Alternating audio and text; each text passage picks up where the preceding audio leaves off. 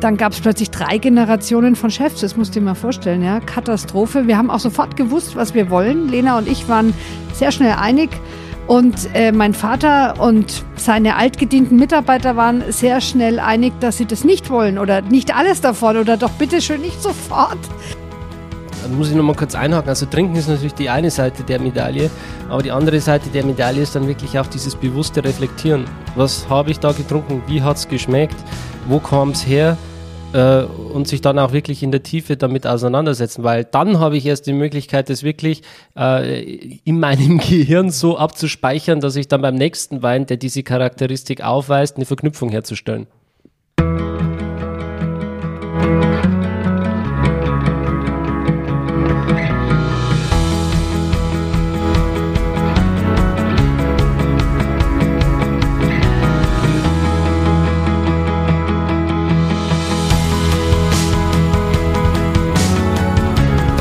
Herzlich willkommen zum Winzer Talk. Ich bin Daniel Bayer und das ist der Podcast zur Website wein-verstehen.de.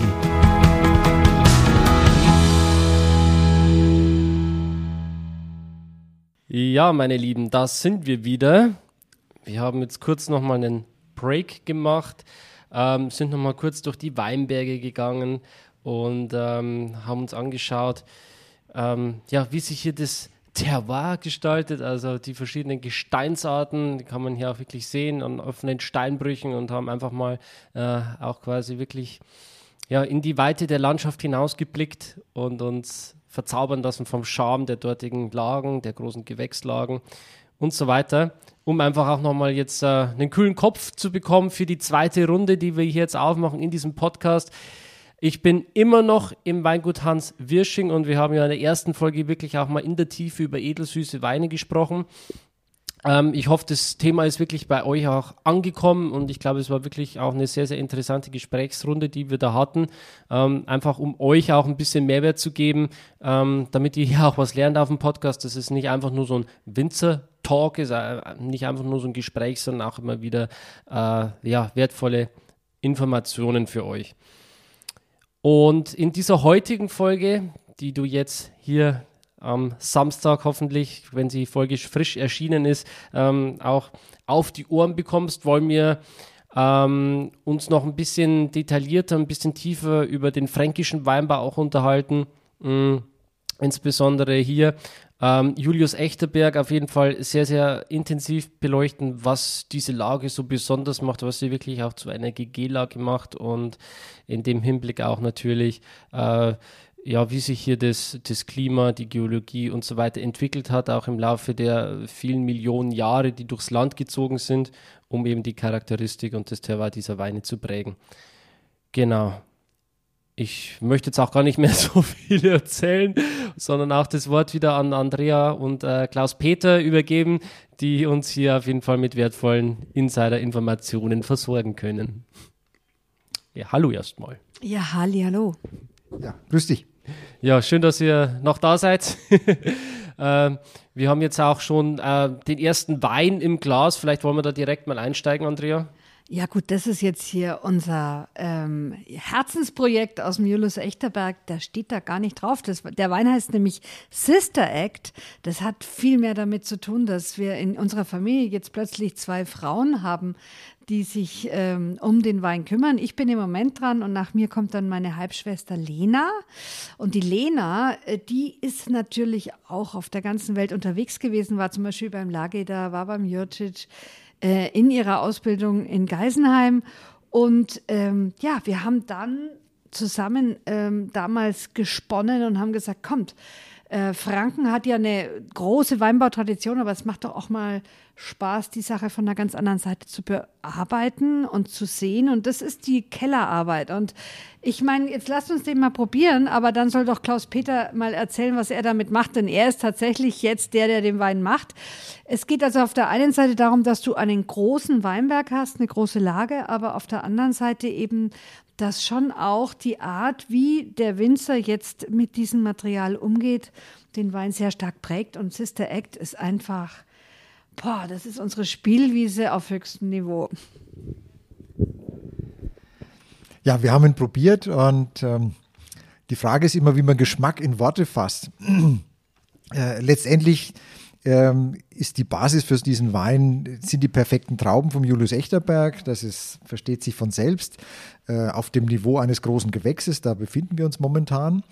Äh, und dann ist aber ein, ein äh, Wein, der ein bisschen outstanding ist, in dem Fall natürlich ein Silvaner, äh, der soll von der Vorgabe her auch aus dem Rahmen fallen. Und wie macht man sowas?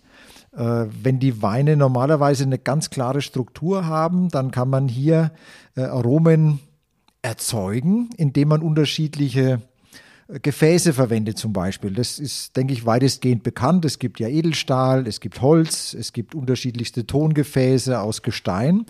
Und wir haben uns äh, bei uns in der Bereitung eigentlich generell auf Edelstahl und Holz äh, beschränkt. Und da gibt es beim Holz dann wieder unterschiedliche Größen. Und da gibt es auch Fässer, die sind geschlossen, da gibt es welche, die sind offen. Und äh, in diesem ganzen, ihr merkt schon, in diesem ganzen Potpourri gibt es eben die Möglichkeit, äh, unterschiedliche Gärsysteme zu fahren. Also wir haben einen Anteil dabei, da schneiden wir wieder ein neues Thema an, Orange Wein. Und Orange hat nichts, was mit der Farbe zu tun aus unserem Verständnis, sondern mit der Art der Weinbereitung. Und das bedeutet eben bei Weißweintrauben, äh, dass die so verarbeitet werden wie Rotweintrauben, also zusammen mit den Beerenhäuten vergehren. Da ist ein Teil dabei, das kann man sich vorstellen wie so eine Gewürz- Zugabe. Also der Wein alleine wäre sehr, äh, ja, ich würde mal sagen, sehr hart. Und aber als, als Ergänzung im Bereich vielleicht von 10 bis 20 Prozent ist es eine Erhöhung der Vielschichtigkeit. Dann haben wir unterschiedliche Holzgrößen, also vom großen Holzfass mit äh, über 1000 Liter bis hin zum kleinen sogenannten Barrique mit etwas über 200 Liter. Und natürlich auch anteilig äh, Wein im Edelstahl vergoren, äh, spontan vergoren und mit Reinzuchthefe. So, das ist die Spielwiese.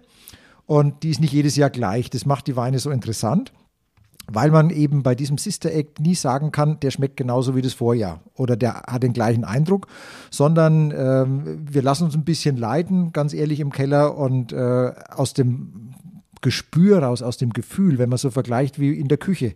Wenn man also ein, ein, ein neues Stück Fleisch hat, das muss man auch anders behandeln als das in der vergangenen Woche. Und äh, so ist es da eben auch, dass so dieser Geschmack der Beeren entscheidend ist. Also wie hoch ist die Säure, wie ist die Reife und dann geht die Spielwiese auf. Und das Schöne ist, äh, dass ich jetzt noch nicht sagen kann, wie sich die Spielwiese 2022 öffnet. Also das ist noch, steht noch in den Sternen. Ja, diese, diese Spielwiese, die ihr dann habt, um auch verschiedene Experimente zu machen, ähm, fließen die dann auch wieder wirklich in, in konkrete Projekte und Weine mit ein, wo ihr sagt, das hat jetzt wirklich gut funktioniert. Das ist was, wo wir übernehmen können auch für andere Weine? Naja, also es sind ja um Gottes Willen, es ist ja nicht eine Spielwiese, wo man sagt, hoffentlich funktioniert es äh, und wenn es gut ist, ist es schön, sondern das sind ja alles hervorragende Weine, die aus diesem Potpourri äh, entstehen. Äh, die Frage ist dann, wie kombiniere ich die? Also aus meinem Dafürhalten ist es schwierig, so einen Weintypus in einem einzelnen Gebinde herzustellen, weil äh, da hat man die Variation nicht. Und äh, je länger du wartest, um die Weine äh, zusammenzuführen, also die Cuvée-Bildung quasi zu machen, auch wenn eine Rebsorte aus dem gleichen Weinberg ist, aber unterschiedliche Herstellungsweisen.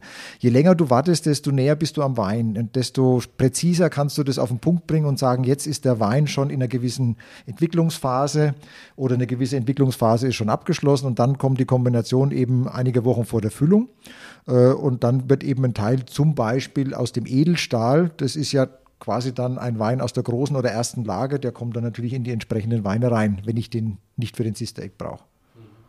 Also spannend. Es ist also eine relativ kleine Menge mit wahnsinnig viel Emotionen, natürlich schon jetzt von Andrea und Lena Wirsching her geprägt. Äh, und es ist also schon einer der mit am meist kommentiersten Weine, weil er sich gar nicht so von alleine erklärt. Also er, muss auch gar nicht erklärt werden, einfach sagt man häufig, probier, gefällt er dir ja oder nein. Aber im Regal wird, glaube ich, würden wenig hinlangen. Vielleicht noch mal ein ergänzendes Wort dazu. Ich meine, sagen wir mal so, ähm, Sister Act erklärt ja nichts, ne? Also insofern ist es tatsächlich ein Wein, den wir hier haben, um einfach diese Familiengeschichte auch zu erklären. Es war natürlich damals wahnsinnig komisch. Äh, ich kam äh, von der Saar zurück und äh, war also schon Mitte, Ende 40. Die Lena, 24 Jahre jünger, kam gerade aus Geisenheim. Und wir zwei haben also gesagt, wir übernehmen. Und mein Vater war aber auch noch da, ja, Ende 70. Und ähm, dann gab es plötzlich drei Generationen von Chefs. Das musst du dir mal vorstellen, ja. Katastrophe. Wir haben auch sofort gewusst, was wir wollen. Lena und ich waren sehr schnell einig. Und äh, mein Vater und seine altgedienten Mitarbeiter waren sehr schnell einig, dass sie das nicht wollen oder nicht alles davon oder doch bitteschön nicht sofort. ja, und dann hat mein Vater in seiner äh, wirklich großen Weisheit gedacht, er muss diese, diese feminine Energie, muss er jetzt unbedingt bündeln und deswegen durften wir mal das Konzept machen. Und das ist auch was Tolles. Aber am Ende, wenn wir jetzt wieder zurückgehen zum Julius Echterberg, musst du sagen, du kannst natürlich im Keller und durch den Ausbau spielen. Aber ähm, bei den großen Weinen setzt sich am Ende der Berg durch. Und auch wenn wir Sister Act in 15 Jahren quer vergleichen mit unseren Grand Crus, dann wird der Unterschied immer kleiner sein, weil das Terroir, von dem du anfangs sprachst, die Gegebenheiten des Bodens, der Lage, die setzen sich durch, weil die prägen den Wein am entscheidendsten. Was hat man denn hier am Julius Echterberg? Was, was macht diese Lage so besonders und wie setzt sich, äh, setzen sich die Gesteinsformationen zusammen? Also grundsätzlich sind wir hier ähm, am Steigerwald, an den Hängen der Käuperstufe. Man muss sich das so vorstellen, es gab vor 300 Millionen Jahren, äh, war Europa und Asien äh, und, und Afrika noch eins. Es war ein großer Kontinent und da gab es in der Region, wo wir heute sind, einen Ozean. Und in dem haben sich ähm, ja Millionen Jahre hat sich der heutige Buntsandstein abgelagert, obendrauf über Millionen Jahre der heutige Muschelkalk. Und dann gab es eine Klimaerwärmung, die über viele Millionen Jahre ging. Und da ist es Meer ausgetrocknet, es entstanden Lagunen, Dschungel, sehr viel Pflanzen. Und in, dann in den Pflanzen musst du dir so vorstellen, rannten die Dinosaurier rum, ja, so ungefähr. Und aus diesem Pflanzensediment ähm, ist unser Käuper entstanden. Also Käuper ist ein graues Gestein, was aber, wenn es an die Oberfläche kommt, sehr schnell zerfällt, weil es eigentlich, eigentlich aus sedimentierten, abgestorbenen Pflanzen entstanden ist. Und dazwischen hast du so feine Gipsschichten, äh, die sind ganz fein oder ein bisschen dicker, je nachdem. Und das war immer das Salz, weil das war ja ursprünglich mal Meer. Ne? Und das war das Salz, das dann damals äh, immer wieder vertrocknet ist. Man muss sich das ja so vorstellen, in der Zeit gab es immer wieder neue Überflutungen oder dann ist es mal wieder total ausgetrocknet. Wir reden ja hier über irre lange Zeiträume. Und da entstand also jedes Mal, wenn eine Salzpfanne praktisch wieder überdeckt wurde und unter Druck kam, entstand dann so eine feine weiße Schicht der Gips. Und deswegen ist unser Käuper durchzogen von diesen Gipsschichten. Aber dieses gesamte Gebiet ist nur ganz, ganz klein. Wir haben es hier vielleicht mit 250 Metern zu tun von der ganzen Schicht und dann ist schon wieder rum. Und oben drüber sind dann andere Schichten. Und das ist in unserem Fall der Sandstein. Ähm, wobei der Sandstein unseren Wein hier äh, nicht beeinflusst. Es gibt nur eine einzige Ausnahme, nämlich den grünen Schilfsandstein. Und jeder, der mal in Würzburg war und das Schloss gesehen hat, weiß, wovon ich spreche. Das ist ein ganz feiner grünlicher Sandstein.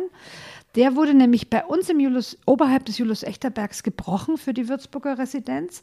Und zwar muss man sich das so vorstellen, das waren Flüsse, die durch dieses Meer und vertrocknende Meer durch dieses germanische Becken praktisch geflossen sind, riesengroße Flüsse, starke Ströme und die haben praktisch Gestein aus dem heutigen Skandinavien mitgebracht, zermahlen und dann auch vermischt mit diesen ganzen Pflanzen. Und deswegen ist dieser Sandstein grün geworden.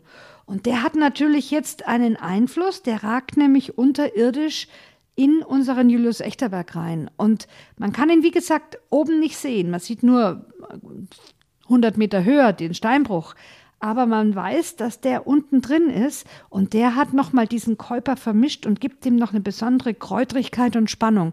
Deswegen sind Julius Echterberg-Weine immer ganz anders als die anderen Lagen in Ipofen. Die, diese Kräutrigkeit, die du gerade angesprochen hast, das war auch so meine erste Intention, die ich hatte, als ich diesen Sister Act Wein jetzt probiert habe. So das erste war so eine leichte Heunote, vielleicht so ein bisschen getrocknetes Heu auch. Und das am, am, am Gaumen, dann beim Runterschlucken, habe ich mir gedacht, das, das könnte jetzt auch so ein bisschen so ein Kräutertee sein, so, so vom Geschmack her. Und, mhm. und das Glas ist leer. also es hat mir auch sehr gut geschmeckt. Ja. So von, von meiner Intention her, von, von meiner äh, Art, wie ich den Wein jetzt beschreiben würde auch. Ja, und dieser Charakter, der zieht sich wirklich durch die Weine durch. Also wir haben ähm, jetzt nachher noch große Gewächse vom Riesling und man denkt ja, der Riesling sei viel mehr fruchtgeprägt, aber auch beim Riesling wirst du feststellen, wenn du den probierst und der wächst wirklich unmittelbar unter diesem Steinbruch, dann wirst du sehen, der bringt es ganz, ganz deutlich raus. Was noch ein besonderes Kennzeichen von dem Boden ist, ist, dass er einen relativ hohen pH-Wert hat. Deswegen sind die Weine vom Käuper nicht so sauer. Und äh, das macht also wirklich äh, sehr viel aus. Deswegen können wir unsere Rieslinge zum Beispiel auch durchgären lassen, weil wenn du einen, wenn ein Riesling nicht viel Säure hat, dann brauchst du ihn nicht, äh, brauchst du ihn, brauchst du keinen Zucker, um das zu puffern, und dann kannst du den durchgären lassen. Das ist übrigens auch der Grund, warum also jahrzehntelang die Lufthansa Rieslinge von uns hatte, weil du nämlich auf 9000 Meter weniger schmeckst. Und wenn du da, da wird alles im Prinzip reduziert. Und wenn du da dann einen Wein hast, der einen hohen Mineralanteil hat und eben andere Komponenten, Komponenten als nur Süße und, und Säure, dann schmeckt der da oben noch nach was. Ja, und das, deswegen trinken doch oben im Flugzeug die Leute immer Tomatensaft, ja. Die wollen dann Geschmack haben, ja. Und äh, wenn du einen Wein hast, der also sehr, sehr viel Säure hat und deswegen auch sehr viel Süße, damit das balanciert wird, dann reduziert sich das da oben. Dann meinst du, trinkst irgendwie so eine Zuckerlimonade, ne? so, eine, so eine Zitronenlimonade. Aber wenn du dann einen Wein hast, der diese Kräutrigkeit und diese Mineralien hat, dann ist es trotzdem noch Wein. Das schmeckt natürlich leichter, aber er ist immer noch voll da. Und das macht hier diesen Wein aus. Das ist spannend. Das ist richtig spannend. Also ich wusste schon, dass im Flugzeug die Weine anders schmecken und dass, dass das äh, einen Einfluss hat. Aber äh, dass es jetzt quasi dahin geht, dass man sagt, es ist eine Geschmacksreduktion, man nimmt weniger wahr, wenn man auf diesen äh, 9000 Metern Höhe ist, das, das ist mir jetzt auch neu. Das ist spannend. Mhm. cool. Genau. Also wenn man jetzt auch nochmal äh, sich vor Augen hält, dass diese Weine quasi weniger Säure haben, jetzt beispielsweise äh, an der Saar oder an der Mosel, wo du ja auch deine Wurzeln hattest an der Saar, wo du ja sehr vertraut bist auch mit diesen Weinen, dann ist es natürlich auch äh, für, für Menschen und Weintrinker, die sagen, ja, Weine mit einer hohen Säure, die vertrage ich nicht und so weiter, mein Magen, dann sind diese Weine natürlich auch eine echte Alternative. Also vor allem im, im trockenen Bereich und äh, beim Riesling ist ja die große Chance, hier in, in, auf den fränkischen Böden und speziell auf dem Käuper eben Rieslinge trocken zu machen, äh, ohne Süße und trotzdem bekömmlich mit einer gepufferten Säure. Also das eine ist der Wert der Säure und dann auch, wie diese Säure gepuffert ist. Und ähm, deswegen, sag mal, werden diese Weine auch ganz anders wahrgenommen. Also ich sag mal, Mosel, Saar und äh, Rheingau-Rieslinge werden irgendwo immer miteinander auch verglichen, weil also gerade mal auch Saar und Mosel, dieses Verspielte mit süße Säure, da gibt es auch Rieslinge, die halt deutlich unter 10 Volumenprozent haben, aber dann hohe Süße. Das würde hier in Franken, wir haben es auch mal probiert, nur bedingt funktionieren. Äh, und vielleicht ist auch so eine Erkenntnis schön, dass man sagt, die sind einfach ganz bewusst und deutlich anders. Und dieses süße Säurespiel mit leichten Rieslingen, das können eben die Saar- und Moselwinzer viel besser machen und dann sollen sie es auch machen. Und die können aber oder tun sich sehr schwer, trockene, bekömmliche Rieslinge zu machen. Und diese, diese, diese Säureempfindlichkeit, das stellen wir zumindest fest, die nimmt ja zu. Also die Menschen ernähren sich anders, sie haben vielleicht ein bisschen mehr Stress oder empfinden so.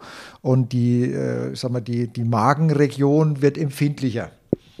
Und äh, da spielt es natürlich diesem Weinstil äh, in die Karten dass man sagt, Mensch, ich kann auch am Abend mal zwei, drei Gläser Riesling trinken und mein Magen äh, freut sich drüber und beschwert sich nicht nach dem zweiten Glas. Das ist auf jeden Fall nochmal ein wichtiger Punkt. Ähm, jetzt strahlt aus unserem Weinglas schon ein anderer Wein. Ich habe jetzt gar nicht aufgepasst, Andrea, was du eingeschenkt hast, aber ich merke an der Farbe, es ist dunkler, es ist äh, goldiger, es ist ähm, entweder ein, also ein älterer Jahrgang. Also ich habe jetzt ähm, nochmal eingeschenkt gehabt vom Sister Act Silvana, einen älteren, einfach um mal zu sehen, wenn diese Fruchtigkeit weggeht, dass, wie, wie dann der Charakter durchkommt. Aber wir haben jetzt natürlich im Anschluss daran wirklich unsere Riesling-Runde. Und da können wir mal richtig in die Tiefe gehen. Jetzt hier sind wir noch beim Silvana vom Sister Act. Aber ich glaube, auch dieses Beispiel zeigt trotzdem noch sehr schön, wie sich der Kolperwein entwickelt, wenn er älter wird. Und wenn diese Primärfruchtigkeit weggeht und dann zeigt er eben genau diesen kräutrigen Charakter. Und jetzt mal ganz im Ernst, wenn du dir überlegst, Du hast ein möglichst naturbelassenes Lebensmittel, das du isst. Du hast ähm, eine geröstete ähm, Gemüsesache, ja, zum Beispiel einen gerösteten Rosenkohl und Nüsse drauf. Oder du hast äh, einen, einen Sashimi, einen, einen äh, möglichst rohen Fisch, ja, der also diesen reinen Naturgeschmack hat. Da hast du natürlich hier, wie wenn du ein leichtes Kräutersalz drauf machst. Der Wein ist einfach eine perfekte Kombination dazu. Und das ist schon so ein bisschen das Besondere von den so, Weinen. so eine Kräuterkruste oben drauf. ja, ne? ganz genau. Und man merkt es jetzt auch am, am Gaumen, dass deutlich mehr Salz hängen bleibt als beim vorherigen. Ganz genau. Und ähm, ich finde, ich finde, das sind wirklich Weine, die du gerade zu dieser vegetarischen Küche sensationell trinken kannst. Ja, da, da hast du ja bei mir wieder den Nagel auf den Kopf getroffen. bin ja jetzt auch schon seit, bin echt am Erstaunen gewesen, das letzte Mal seit fast drei Jahren echt vegan. Also ich weiß noch, damals, als ich den Podcast gestartet habe, war ich es noch nicht. Ja, aber jetzt doch dann seit äh, Mai 2019. Also die Zeit verfliegt, das ist äh, unglaublich. Das ist wirklich schön.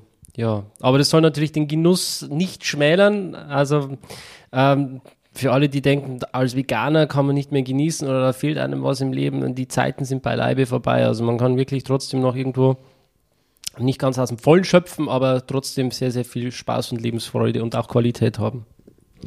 Ich glaube auch. Ich finde, äh, ich bin zwar kein Veganer, ganz und gar nicht, aber äh, ich glaube, diese, dieses Gespür für die Natur und das Gespür für das natürliche Lebensmittel, weg von der Industrie, das ist das Entscheidende, darauf kommt es an. Und äh, das hast du eben hier beim Wein. Also wir machen nicht mehr. Wir haben schauen, dass im Weinberg die Arbeit gut gemacht ist, dass tolle Trauben da sind und dann begleiten wir die. Und ich meine, der Klaus Peter hat es erzählt mit den verschiedenen ähm, Gebinden, in denen wir es ausbauen, also Fässern, Materialien und mit oder ohne äh, Bärenhaut, mit oder ohne Stumpf und Stiel. Aber das sind die Dinge, womit wir spielen. Ansonsten ist es eben kein prozessiertes Lebensmittel, kein gemachtes Lebensmittel, sondern es ist ein natürliches. Ja, vielleicht nochmal ergänzend, wir hatten es vorhin von der Küche. Also äh, gerade äh, wenn man sich überlegt, wie man kocht, wenn man noch kocht, äh, dann geht es auch da los. Ich entscheide mich für welche Lebensmittel, ob jetzt vegan, vegetarisch oder äh, mit oder ohne Fleisch. Das finde ich ist total zweitrangig. Äh, das Wichtige ist, aus schlechten Lebensmitteln werde ich nie ein gutes Gericht bekommen. Nie. Egal was ich mache. Und dann sind wir wieder bei der übergestülpten Süße von vorhin. Da kann ich dann Kräutersalz nehmen und weiß der Teufel was alles. Äh, das wird einfach nichts. Und ein gutes Lebensmittel alleine, also bin 90 Prozent Veganer, esse aber trotzdem gern Fleisch und Fisch und Käse. Aber äh, ich sehe allein, wie sich auch bei uns ähm, diese, die, die, sagen wir, die Betrachtungsweise und die Zubereitungsweise äh, des Gemüses geändert hat in den letzten 10, 15 Jahren. Also ich bin ja noch Kind meiner Mutter, die damals mit Mondamin, Dr. Oetker und so weiter groß geworden ist. Das war eine große Erleichterung für die Hausfrauen. Äh, aber ich bin mit Kartoffelpüree aufgewachsen bei meiner Mutter und mit Kartoffelbrei bei meiner Großmutter. So, das heißt also auch als Kind hat man schon den deutlichen Unterschied geschmeckt und ich bin heilfroh, dass ich die, in dem Fall die Küche meiner Großmutter durchgesetzt hat und wir jetzt wieder bei uns zu Hause 0,0 verarbeitete Lebensmittel, vorverarbeitete Lebensmittel verarbeiten. Und so ist es hier beim Wein auch.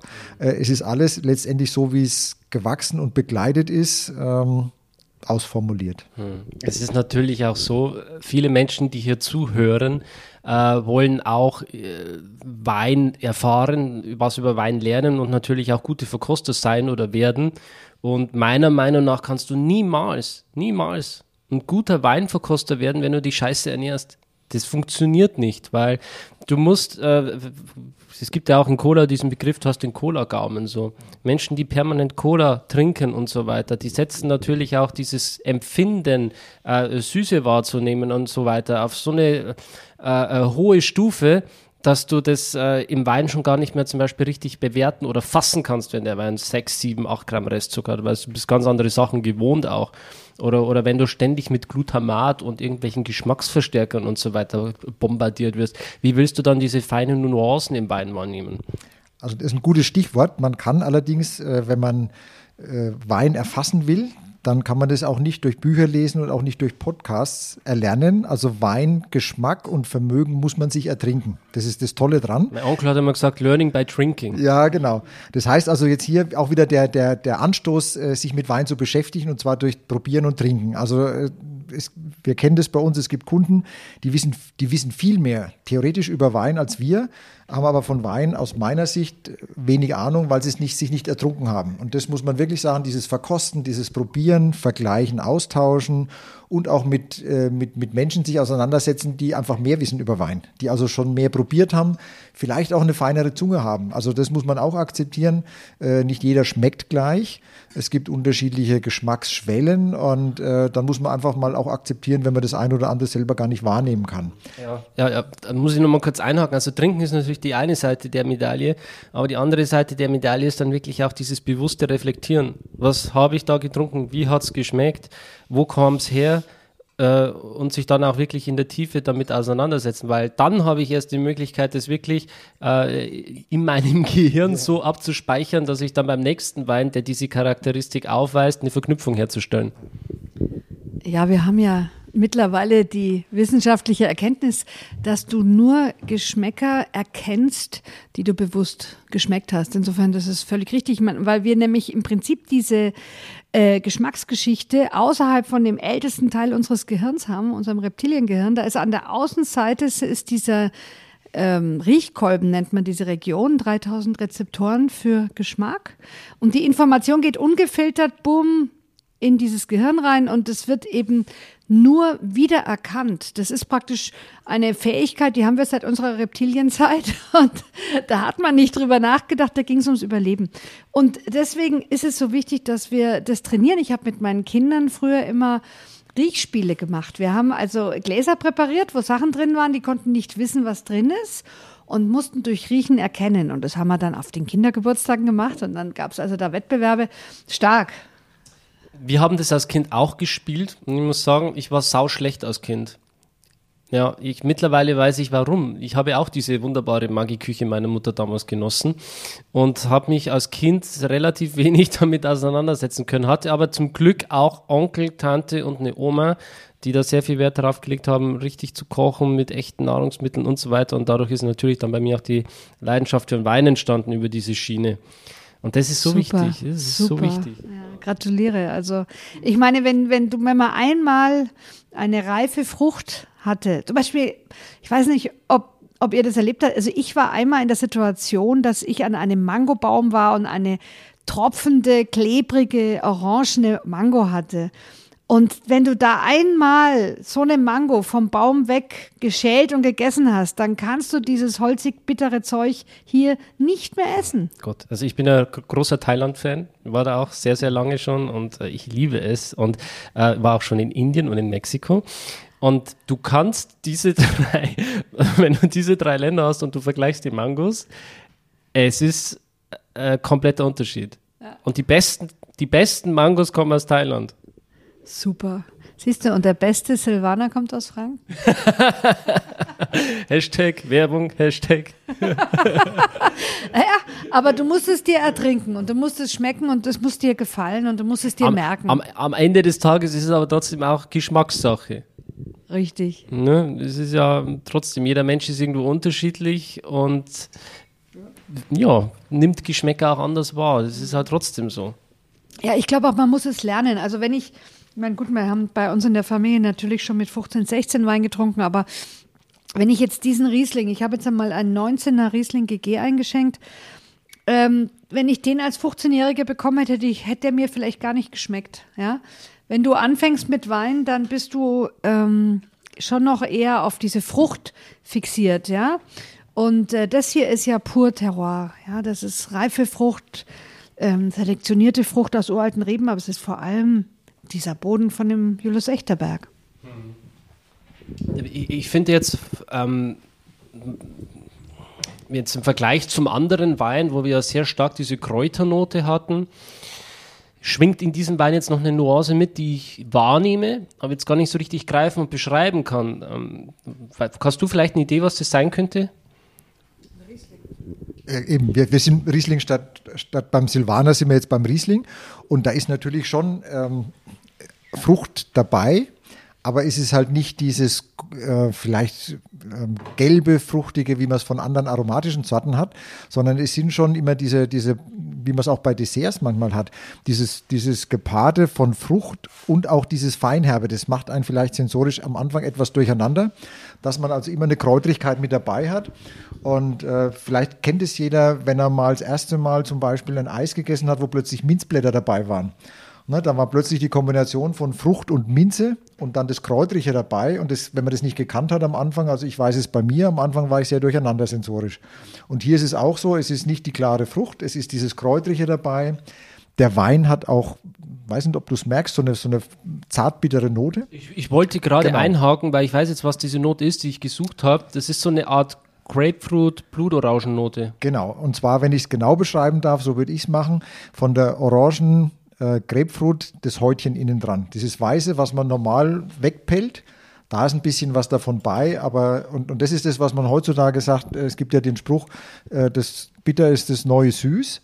Äh, Wir haben das selber bei uns mit Sicherheit auch festgestellt, dass wir momentan Rucola essen statt grünem Salat, äh, dass wir Zartbitterschokolade essen statt Milchschokolade. Und so ist es beim Wein. Und wir können da eigentlich gar nichts dafür. Es ist toll, dass der Berg das herbringt. Äh, Diese zartbittere Note vom Käuber einfach diesem Wein eine, eine zusätzliche Dimension verleiht, ähm, die man woanders gar nicht erzeugen kann.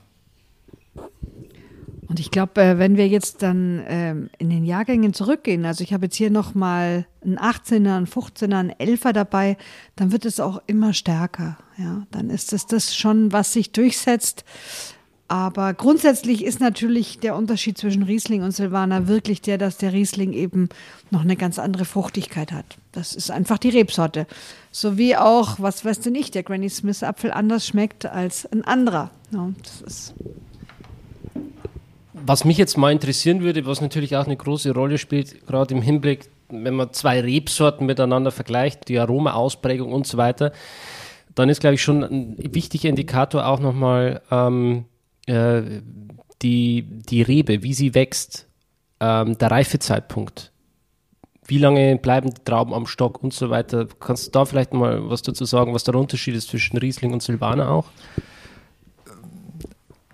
Also der Unterschied ist generell äh, gar nicht so groß. Der Sortenunterschied ist immer da. Also der Silvaner per se ist immer in der Frucht etwas zurückhaltender als der Riesling.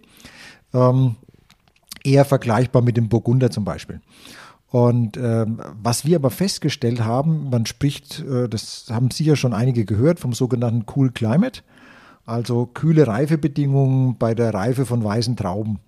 Und da weiß man halt wissenschaftlich, ohne zu in die Tiefe zu gehen, dass wenn man in eine Reifephase kommt, äh, wo schon nachts die Temperaturen niedrig sind, tagsüber wird es wieder warm, also dieser Unterschied zwischen warm und kalt, Tag und Nacht, dass in dieser Phase sehr viele Aromavorstufen entstehen die ganz furchtbare Namen haben, möchte ich niemand mit langweilen.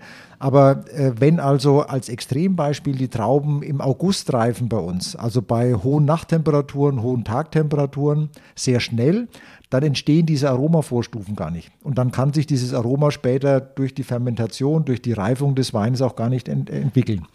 Und was wir deswegen versuchen, durch geeignete Maßnahmen im Weinberg, die Reife jetzt in dieser veränderten Klimasituation, wo die Ernte doch einige Wochen früher ist als noch vor 20, 30 Jahren, äh, Maßnahmen zu ergreifen, damit die Reife wieder später stattfindet, um eben diese kühlen Klimabedingungen, die wir kennen, alle im Herbst. Also wenn die Nebel sich wieder in die Täler legen, wenn es kühl, der Unterschied zwischen Tag und Nacht dazu führt, dass es einfach dunstig ist, dass die Scheiben beschlagen sind am Morgen.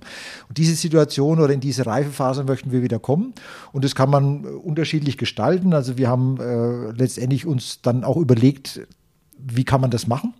Und äh, wenn man die Anzahl der Blätter als Beispiel, die ja so die kleinen Kraftwerke der Rebe sind und den Zucker produzieren, wenn man die zum richtigen Zeitpunkt reduziert, dann entsteht einfach über die Photosynthese weniger Zucker. Das heißt, die Reife wird verzögert und damit können wir äh, letztendlich wieder vom Ende August, Anfang September bis in den Oktober hinein oder bis Ende Oktober beim Riesling äh, kommen. Und dann entstehen eben diese fruchtigen Weißweine, äh, die in den südlichen Weinbauregionen nicht erzeugt werden können. Und wir müssen aufpassen, dass dieser Vorsprung nicht verloren geht. Also es ist nicht jedes Jahr so. Das ist ja auch wieder das Spannende an der, an der Weingeschichte, dass nicht jedes Jahr ein heißes Jahr ist. Gerade das vergangene war wieder ein extrem nicht heißes Jahr, also ein kühles Jahr, ein verregnetes Jahr, ein spätreifendes Jahr. Da macht man solche Sachen natürlich nicht.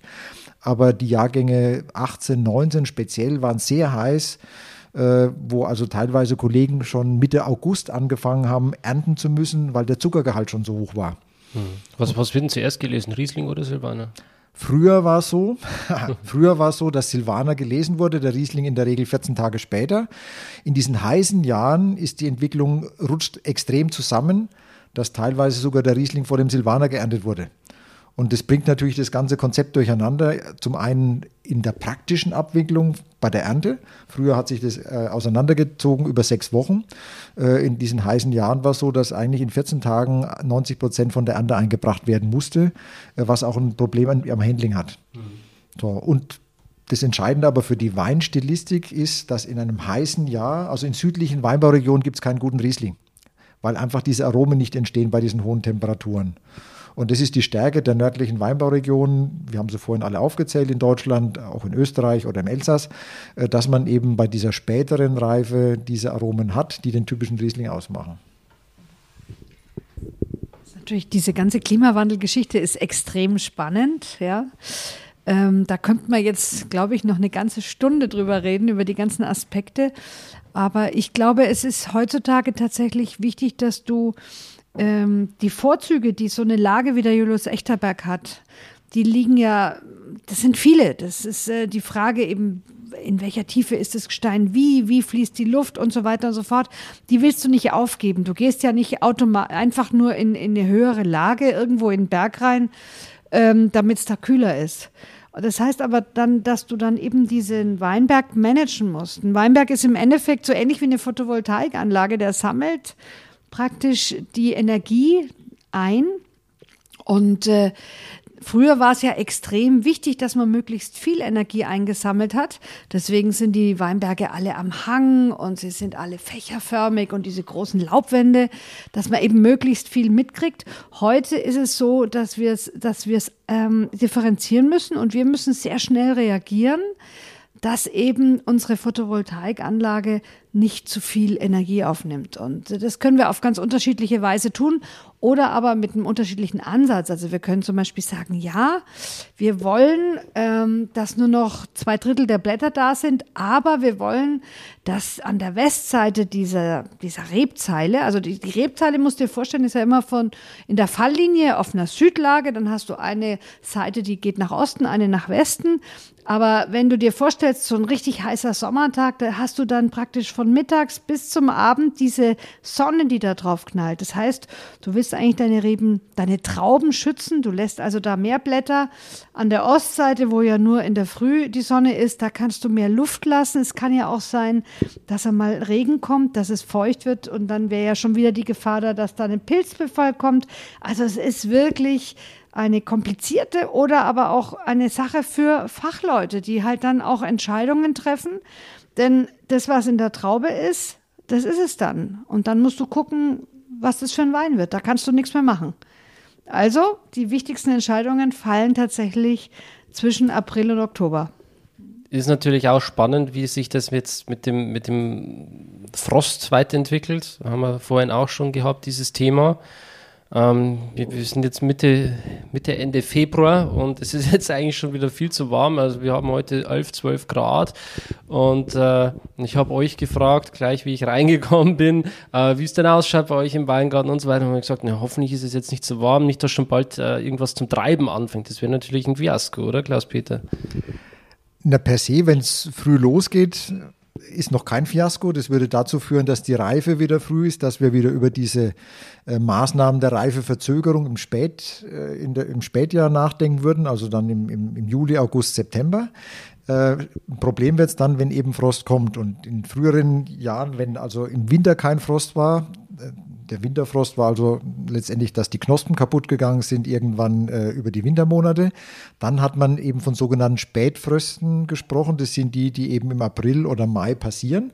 Und da war es eben, wenn es noch kühle Jahre waren, da waren die Knospen noch zu. Und eine, eine, eine Knospe, die noch nicht aufgebrochen ist, äh, wo noch keine grünen Blattteile da sind, die ist wesentlich froststabiler äh, als eben ein frisches grünes Blättchen.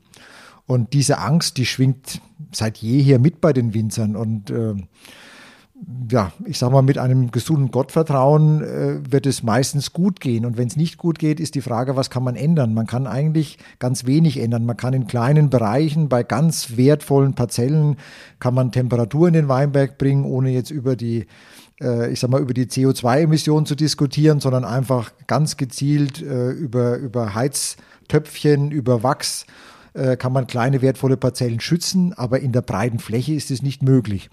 Und äh, deswegen gehen wir einfach davon aus, dass es nicht friert, dass es ein tolles Jahr gibt äh, und dass wir uns eher wieder mit, dem, mit den anderen Themen der Klimaerwärmung auseinandersetzen müssen, sprich mit der Verzögerung der Reife bis in, die, in den September und in den Oktober hinein. Und, und es ist auch gar nicht zu leisten. Also wir kennen alle die Bilder von solchen äh, gefrorenen Apfelblüten.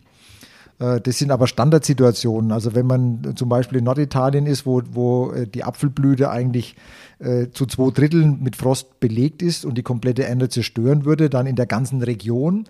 Da hat man sich darauf eingestellt. Das ist auch äh, ohne diese Beregnung gar nicht möglich, kostendeckenden Apfelanbau zu betreiben. Mhm. Aber bei uns ist es ja eine Ausnahmesituation. Mhm. Und deswegen wird man also da äh, im Großflächen nicht darauf reagieren können. Mhm. Dieses, dieses Thema Frost, vielleicht können wir da noch mal ein bisschen tiefer einsteigen, weil ich glaube, das ist auch für die Zuhörer ein interessantes Thema.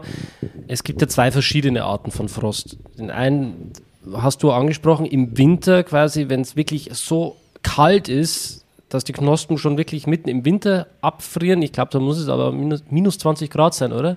Ja, aber das haben wir schon lange nicht mehr gehabt. Aber für uns jetzt mit dem Klimawandel ist der Frost gefährlich. Der, ähm, die Eisheiligen kennen wir alle, ne? Mitte Mai, das ist so die letzte Station der dann im Prinzip in die Pflanze geht, die schon am Austreiben ist. Und da braucht es auch keine minus 20 Grad? Nein, da reichen schon minus 1, 2, 3 Grad, weil du hast ja, da musst du dir vorstellen, du hast dieses kleine Blättchen voller Wasser, ganz frische Zellen, feine Zellhäute, also, ne, und da ist, das, das geht kaputt. Das, das geht einfach kaputt und damit ist das Thema durch. Ähm, du hast zwar dann nachher nochmal einen zweiten Austrieb, einen Reserveaustrieb, aber das führt natürlich dazu, dass, dass du eine sehr, sehr späte Reife kriegst. Aber in den meisten Fällen verlierst du einfach diese Pflanzen. Mhm. Also du nicht die Pflanzen, aber du verlierst diesen Jahrgang, du verlierst diese Ernte. Und ähm, man muss sich halt überlegen, wir haben in Deutschland mittlerweile eine so komplexe Vermarktungssituation. Also die meisten Weine in Deutschland, der Durchschnittspreis einer verkauften Flasche Wein liegt bei 2,80 Euro. Und wenn du dir überlegst, dass einen Hektar, also 100 mal 100 Meter mit so Wachstöpfchen da beheizen für eine Nacht, dass das etwa 2000 Euro kostet und dass du vielleicht 6000 Flaschen Wein aus diesem Hektar holen würdest, kannst du dir ausrechnen, dass du also das in den Kosten gar nicht drin hast. Jetzt sind wir als VDP-Weingut und als natürlich auch anerkannter Erzeuger natürlich teurer als diese 2,80 Euro. Nichtsdestotrotz ähm, ist da immer noch die Marge ähm, sehr gering. Wenn du also jetzt so ein Bordeaux oder Burgunder Weingut bist, wo die Flasche 50, 60 Euro kostet, da kannst du dann mal zwei Nächte lang deinen Weinberg beheizen. Aber bei uns geht es nicht. Ja, dann im Burgund, im Bordeaux hat man das ja nicht so. Aber was mich jetzt nochmal interessiert, also man hat quasi wirklich auch diesen Wandel. Früher war es wahrscheinlich dann doch, trotzdem öfters so, dass man wirklich im Winter diese harten Frostperioden hatte. Kannst du dich dann noch einen Jahrgang explizit erinnern, wann das das letzte Mal so war? Also in Franken war der letzte wirklich große Winterfrostschaden 1985. Äh, da war eine Situation wie jetzt auch, bloß extremer. Das heißt, es war im Januar schon sehr warm bis Mitte Februar und dann kam eben äh, in der ersten Februarhälfte äh, ein Temperatur äh, ja, Absacken von über 25 Grad. Es gab plötzlich 10 Grad minus. Äh, und da war es aber schon so, dass die, die Reben schon Saft in den Leitungsbahnen oberirdisch hatten. Das haben wir aktuell nicht. Also diese Gefahr besteht so nicht. Deswegen wird es auch äh, aus meiner Sicht keinen Winterfrostschaden geben dieses Jahr. Äh, was natürlich passieren kann, dass Knospen kaputt gehen aufgrund Trockenheit im Vorjahr, äh, Dürresituation, Pilzbefall. Aber das hat generell nichts mit Winterfrostschaden zu tun, weil der passiert, der wird nicht mehr passieren. Und, und deswegen ist diese Gefahr auch gar nicht mehr so bei uns in den Köpfen drin. Also früher, ich entsinne mich noch so in der Zeit, wo ich mich eben als, als Kind, äh, da war immer, ach, die erste Hürde haben wir geschafft, der Winterfrost ist überstanden. Da denkt heute kein Mensch mehr dran. Also Winterfrost ist keine Gefahr, äh, aber dieser Spätfrost ist präsenter denn je, weil wir natürlich als Winzer das große Glück hatten, so ab den Anfang der 90er Jahre eigentlich 20 Ernten, die alle toll waren. Das gab es vorher eigentlich nie im, im deutschen Weinbau und im Fränkischen schon gar nicht, dass jedes Jahr ein normaler Ertrag irgendwie zu erzielen war. Mal besser, mal schlechter, aber immer mit einer normalen Erntemenge. Und jetzt so die letzten zehn Jahre kommen plötzlich wieder so, so, so Peaks, also mit viel zu heiß oder im vergangenen Jahr viel zu feucht äh, und dann doch jedes zweite, dritte Jahr äh, großflächiger oder kleinflächiger diese Spätfrostschäden. Also richtig flächendeckend schwierig war es 2011. Da war also im, in der fränkischen Region Größenordnung 40 bis 50 Prozent äh, der Reben durch Spätfrost geschädigt. Ähm, das hat natürlich den Vorteil gegenüber Winterfrostschäden, dass nur die aktuelle Ernte zerstört ist. Im Normalfall ist die Folgeernte wieder normal. Bei den Winterfrostschäden war es ab und zu mal so, auch 1985 zum Beispiel, da sind die ganzen Stämme aufgeplatzt. Also kann man sich vorstellen wie eine Wasserleitung, da wenn, wenn Frost reinkommt, dann platzen die ganzen Stämme auf und dann mussten in manchen Gemeinden wirklich 100 Prozent der Reben erneuert werden. Das heißt, da gab es also mal äh, der Frostjahrgang war kaputt und dann kam im Jahr drauf, wurde frühestens gepflanzt. Also es gab drei, vier Jahre keine Ernte oder, oder fünf Jahre vielleicht sogar. Und das ist natürlich schon dann, äh, dass es an eine wirtschaftliche Existenz gehen kann. Mhm. Also durch ein so ein Ereignis. Ja, das sind die Schattenseiten des Klimawandels. Also ganz klar diese Tendenz äh, zu diesen Frostschäden, nicht mehr diese harten Winterschäden, so wie ganz, ganz früher, sondern wirklich dann äh, in der Reifephase, wenn die, wenn die Pflanzen anfangen zu treiben, wenn die Knospen aufgehen und so weiter. Und ähm, das, ich erinnere mich noch gut daran, letztes Jahr, 2021 habe ich mein WSET Level 3 gemacht und gerade in diesem Zeitraum sind wieder diese äh, Bilder rumgegangen im Frühjahr, wo man immer auf Instagram dann sieht, wo diese ganzen Kerzen dann und so weiter gezündet werden, auch in Burgund. Und da hieß es dann so, jetzt haben wir das erste Mal irgendwie so auch in Bordeaux diese Schäden. Also das weitet sich auch aus. Mhm. Und Bordeaux ist eigentlich eine warme Weinbauregion. Ja, ich glaube sowieso, also ähm, diesen Übergang, ähm, sagen wir mal von 1990 bis Anfang der 2000er Jahre, das war noch alles super easy, super cool. Seitdem ging es auch los mit den heißen Temperaturen, ja, mit den sogenannten Steppenjahrgängen. Ähm, mit Wassermangel. Also ähm, der Klimawandel ist nicht ohne. Ja? Ich meine, selbst wenn man sagen kann, Deutschland und Österreich haben grundsätzlich profitiert davon, ja. Ähm, es ist ja auch so, dass auf weltweit so viel Wein da ist, dass also ähm, Totalausfälle, wie sie früher gang und gäbe waren, könnten wir uns heute gar nicht mehr leisten. Es ist ja Wein dann da, der kommt halt dann von woanders her. Also insofern ist Österreich, Deutschland, auch äh, Nordfrankreich, das sind Regionen, die jetzt wahnsinnig profitiert haben, aber die sich sehr intensiv mit dem Klimawandel auseinandersetzen müssen, weil durch diesen weltweiten Konkurrenzdruck man sich nicht mehr leisten kann, dass man ein oder zwei Jahre kein Wein hat. Man muss dann echt schauen, dass das weitergeht, denn äh, wir haben weltweit etwa 15 Prozent mehr Weinproduktion als Weinkonsum. Äh, deswegen gibt es ja überall in den, Kon in, in, den Discountern diese billigen Weine. Ja? Und ich meine, wenn du, wenn du einen Wein für 1,99 kaufen kannst, dann weißt du genau, der Winzer hat davon nichts verdient oder, oder minimal. Ja. Das heißt, das Angebot ist größer als die Nachfrage. Viel größer, viel größer. Und deswegen müssen wir gucken, dass wir eben klug diesen Klimawandel in unseren Weinbergen managen. Und damit wir, damit wir diese Weine haben, damit wir auch diese Grand Crus haben, damit wir diese Weine haben, die auch in weltweit ähm, im Weißweinbereich wirklich zur Spitze gehören. Und das muss man ja mal sehen, wenn man jetzt sieht, was in den letzten Jahren in Deutschland abgeht. Das sind, äh, und zwar durch die Bank, durch alle Ratings, die großen Verkoster in Asien, in Amerika, in äh, England die kriegen Spitzenwerte zwischen 90 und 98, 100 Punkten. Das heißt, die gehören zu den weltbesten Weißweinen. Und das ist natürlich auch eine Herausforderung. Und da willst du natürlich sein. Und wir tun alles, damit es klappt. Ne? Ja, jetzt haben wir hier einen äh, ganz spannend interessanten Wein im Glas. Wieder aus dem Julius Echterberg, großes Gewächs Riesling.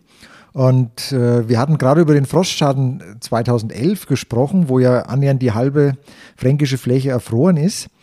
Aber, und wenn man positiv denkt, die andere Hälfte ist eben nicht erfroren. Und 2011 war ein wahnsinnig toller Jahrgang äh, mit perfektem Verhältnis von Sonnenscheinstunden zu Niederschlägen, ähm, zu, zu Nicht-Pilz. Äh, Dimensionen im Herbst, sodass also die Trauben, die reif geworden sind oder die nicht erfroren waren, es gab einen ganz hervorragenden Jahrgang.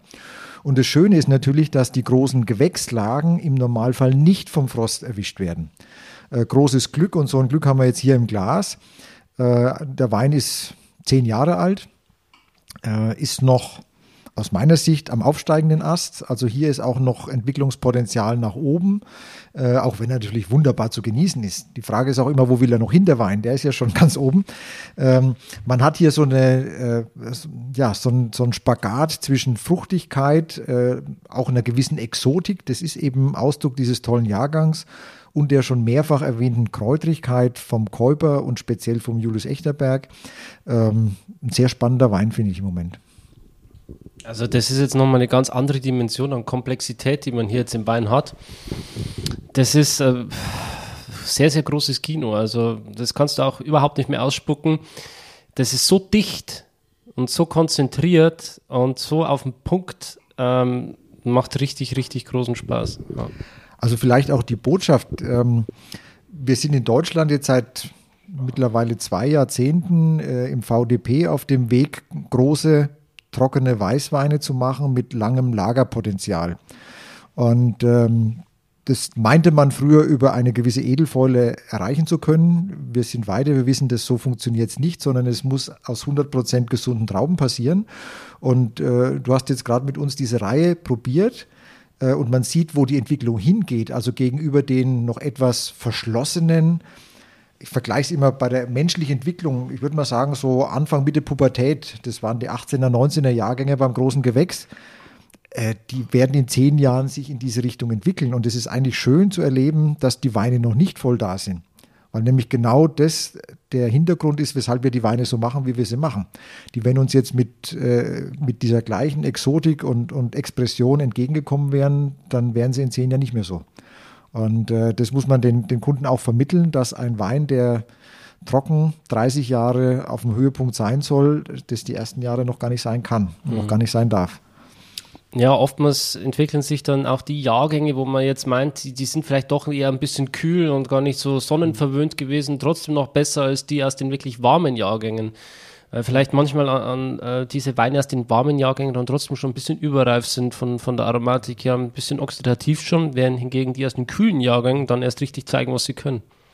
Da sind wir wieder beim Laubwandmanagement, also der Kreis schließt sich immer wieder. Ähm, versuchen, die, die Vorzüge des Jahres zu nutzen und die, die Nachteile so zu lenken, dass es trotzdem wieder zum Vorzug wird. Also sprich dieses Laubwandmanagement, reife Verzögerung in diesen heißen Jahren, dass eben dieser, dieser Nachteil, den man, ein ganz legendärer Jahrgang, also es war auch weit vor meiner Geburt, der 59er Jahrgang, das war also ein Jahrtausendjahr. Äh, und wenn man dann 20, äh, 30 Jahre später diese Weine verkostet hat, dann haben sie eben nicht das gehalten, was man sich damals erhofft hatte. Aber da hat natürlich kein Mensch über Laubwandmanagement und sonst noch was, da haben sich alle gefreut über hohe Reifegrade. Äh, der, der Jahrgang hat ganz früh schon natürlich eine wahnsinnige Exotik gehabt, habe ich mir erzählen lassen. Und das versuchen wir zu verhindern, dass eben diese vermeintlichen Jahrhundertjahrgänge zu schnell in die Reife gehen, sondern dass man diese Reife einfach auch über viele Jahrzehnte hinziehen kann. Oder aber man macht Süßwein. Wie bei deinem anderen Podcast, ja? Weil da bleibt der 59er und da bleiben so Jahre wie 2003, ja? Und 2018. Die werden dann einfach groß bleiben. Und die lassen sich nach 30, 40 Jahren noch probieren und dann sagst du, wow, das ist echt irre. Und damit schlagen wir vielleicht auch wieder die Brücke zum ersten Teil unseres Gesprächs, Thema Süßweine. Und da hatte ich ja versprochen, tada, dass die Andrea noch eine Geschichte für uns hat. Und die äh, darf sie jetzt zum Abschluss dieses Podcasts, dieses Teils äh, noch mit uns teilen. Freue ich mich drauf.